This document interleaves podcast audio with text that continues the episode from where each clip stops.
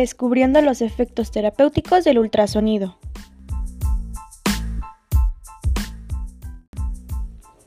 Bienvenidos a un nuevo episodio de este su podcast favorito.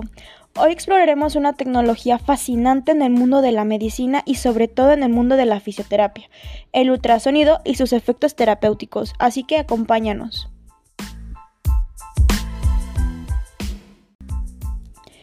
¿Qué es el ultrasonido?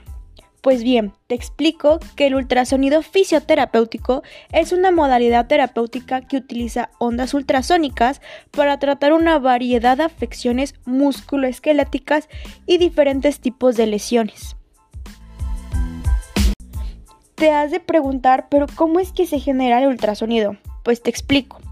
Este se genera mediante la aplicación de una corriente eléctrica alterna, conocida como alta frecuencia, que se ve reflejada sobre el cristal del transductor de una unidad de ultrasonido. Este cristal se encuentra fabricado de un material pisoeléctrico, lo que ayuda a que se expanda y se contraigan las ondas que son producidas con la misma frecuencia para que éstas cambien de polaridad al mismo tiempo que la corriente. Como un dato interesante, la propiedad de la pisoelectricidad fue descubierta por Paul Jacques y Pierre Curie en la década de 1880. Ellos dos nos dicen que hay diferentes materiales que presentan estas propiedades pisoeléctricas, como es el hueso, el cuarzo natural, el titanato de circonio de plomo o TZP de tipo sintético y titanato de bario. Actualmente los transductores del ultrasonido suelen fabricarse con TZP porque es un material pisoeléctrico menos costoso y más eficiente. Pero bien, ya que tenemos una breve introducción sobre el ultrasonido, hay que adentrarnos en la parte física y los mecanismos de este, como son sus principios de absorción y reflexión. El principio de absorción y reflexión del ultrasonido se refiere a cómo las ondas ultrasónicas interactúan con los tejidos cuando éstas se aplican en la terapia del ultrasonido. Así que hablemos de la absorción del ultrasonido. Esta se produce cuando las ondas penetran los tejidos del cuerpo y parte de la energía ultrasónica generada se absorbe por los tejidos. La cantidad de absorción de estas ondas dependerá de la densidad y de las propiedades acústicas del tejido. Los tejidos con mayor densidad tienden a absorber más energía ultrasónica. La reflexión del ultrasonido. Esta parte de la energía ultrasónica que llega a una interfaz entre dos tipos de tejidos con diferentes propiedades acústicas para que puedan reflejarse de vuelta hacia el transductor ultrasónico. En la terapia el objetivo es que la mayor parte de la energía pueda ser absorbida por los tejidos, por lo tanto se utiliza un gel acoplante en la piel, lo que ayuda a minimizar esta reflexión y ayuda a maximizar la absorción de estas ondas. Respecto al control y la comprensión de la absorción y la reflexión del ultrasonido, es fundamental para ajustar adecuadamente los parámetros de tratamiento en la terapia y así poder garantizarle al paciente la eficacia de este procedimiento. Efectos biofísicos del ultrasonido.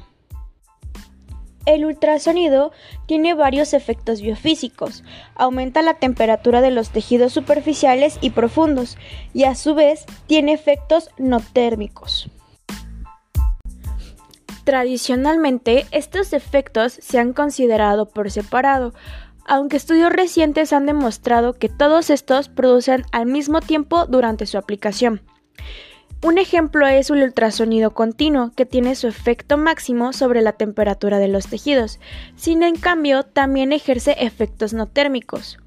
Además, aunque el ultrasonido pulsátil en su aplicación clínica normal, con un ciclo de aproximadamente del 20% y una intensidad promedio temporal, produce cambios mantenidos mínimos en la temperatura tisular, lo que puede provocar un breve calentamiento localizado durante el tiempo de activación. Debido a esto, se dice que los efectos fisioterapéuticos producidos por el ultrasonido son el generar calor en los tejidos profundos, que ayuda a aliviar el dolor y a relajar a los músculos. Aumenta el flujo sanguíneo, lo que ayuda a mejorar la circulación sanguínea en la zona tratada o a tratar y esto nos ayuda en la facilitación de la entrega de diversos nutrientes y ayuda en la eliminación de productos de desecho. De igual forma genera cavitación.